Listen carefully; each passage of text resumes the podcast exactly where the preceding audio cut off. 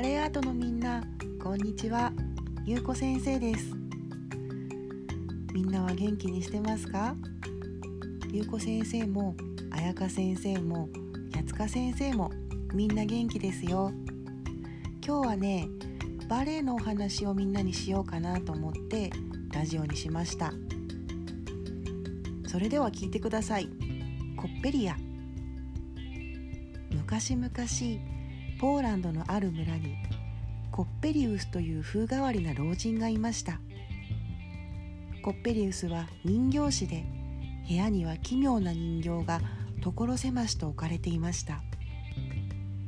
このコッペリウスにはとても可愛らしい一人娘がいてその名はコッペリアと言いました。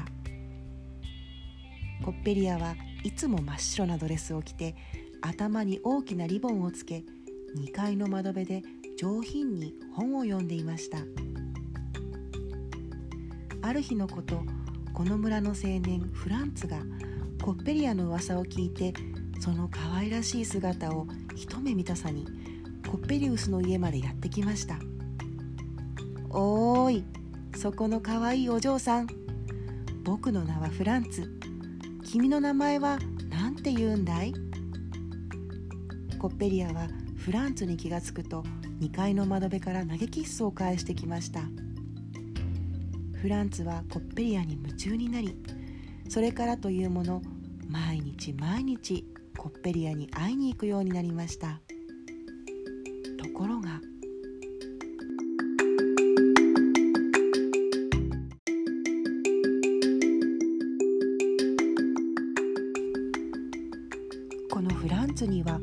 ワニルダという恋人がいました。スワニルダは最近フランツの様子がおかしいことに気がつきある日そっとフランツの後をつけていきました。するとなんということでしょう。コッペリウスの家の2階から可愛い女の子がフランツに投げキッスをしているではありませんか。フランツの心変わりが心配になったスバリヌダはあることを思いつきコッペリアに会いに行くことにしました。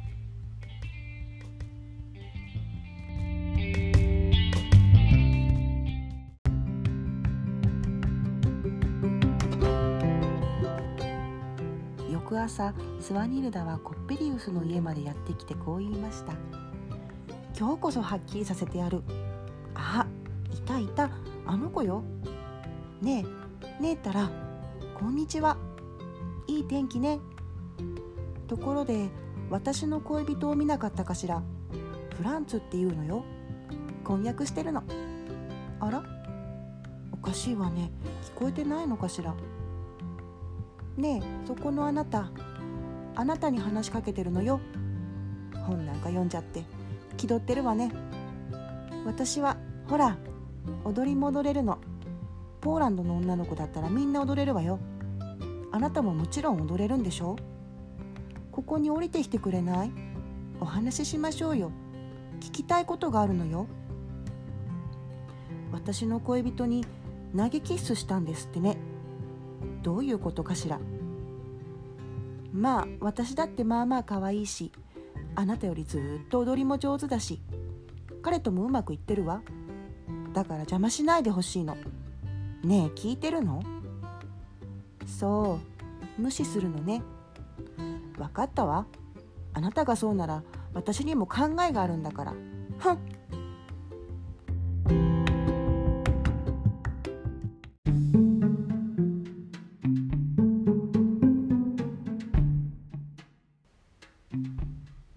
その晩スワニルダは友達を誘ってコッペリウスの家に忍び込む計画をしました。人形師のコッペリウスはお酒が大好きで毎晩町の酒場まで出かけていくので夜は留守にしていることが多いのです。スワニルダは友達みんなと一緒におっかなびっくりコッペリウスの奇妙な家に忍び込んでいきます。ねえスワニルダなんだか変な家ね。不思議な人形がたくさんいるわ。やっぱり引き返しましょうよ。ダメよ。あの子が一人で留守番しているはずなんだから。会えるまで私は帰らないわ。の人形動いた。もうよく見て。ただの仕掛け人形よ。ほらこのカーテンの奥があの子の部屋よ。こんばんは。あなたが私を無視するから私会いに来たわ。これでもう無視できないわよ。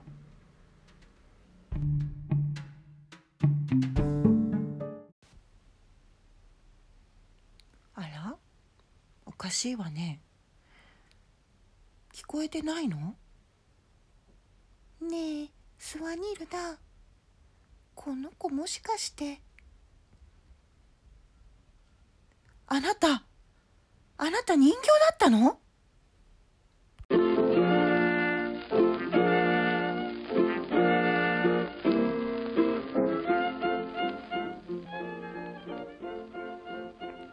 スワニルダと友達みんなは大笑い。なんとコッペリアはコッペリウスが魂を込めて作った人形だったのです。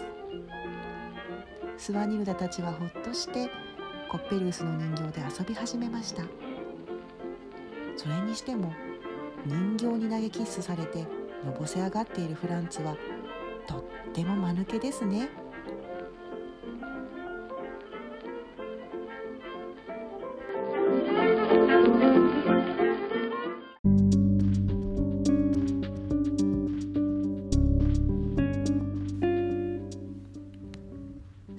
スワニルダたちがコッペリウスの人形で遊んでいるうちに夜も更けとうとうコッペリウスが帰ってきてしまいました。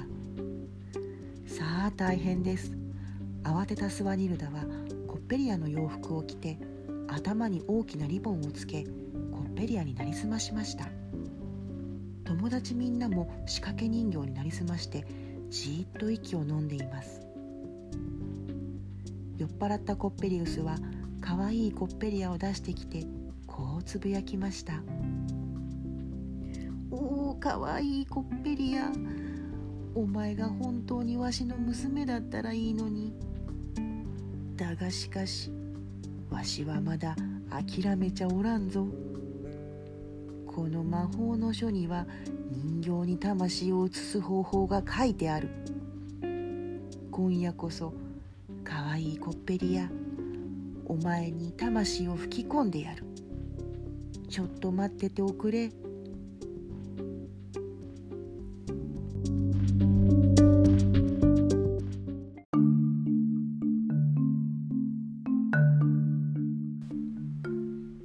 そこにフランツがやってきてコッペリウスの2階から忍び込もうとしていました。かわいいあの子を今日こそデートに誘うんだ。よし。に気がついたコッペリウスはカンカンに怒って言いました「おい小僧そこで何をやっとるんじゃ!」フランツは慌てて逃げようとしましたがコッペリウスは逃がしません。そこで仕方がなく訳を話しました僕あの2階の窓辺でいつも本を読んでいる女の子に恋をしてしまったんです。どうかお願いです。あの子に会わせてください。ペリウスは言いました。おおそうか。そんなに娘のことを思ってくれているのか。よーしわかった。ならば会わせてやろう。まあ一杯やるがいい。コッペリウスはフランツにお酒をご馳走しました。フランツはコッペリウスからどんどんお酒を継がれてついに眠り込んでしまいました。しめしめこれでこの若者の魂を私のコッペリアに移すことができる。さてさて呪文を唱えて。コッペリウスが何やら呪文を唱えると眠りから覚めたようにコッペリアが動き出しました。それにとても上手に踊ってみせました。当たり前です。このコッペリアはスワニルダがなりすましているのですから。そんなことを知らないコッペリウスは人形に魂を移す実験に成功したと大喜び。スワニルダはコッペリウスが喜んでいる隙にフランツを起こしコッペリウスの人形を全部壊して友達と逃げてしまいました。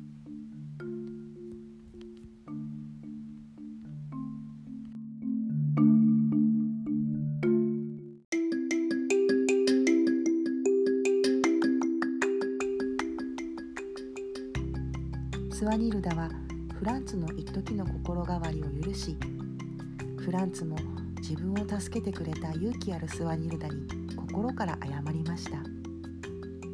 そして2人は村中のみんなからお祝いされて結婚式を挙げました。その結婚式にはコッペリウスも招待されました。2人はコッペリウスに心から謝罪しコッペリウスは2人を許しましたそしてもう人形に人の魂を移すなんてバカな実験はやめるよと言い幸せな老後を暮らしましたとさおしまい。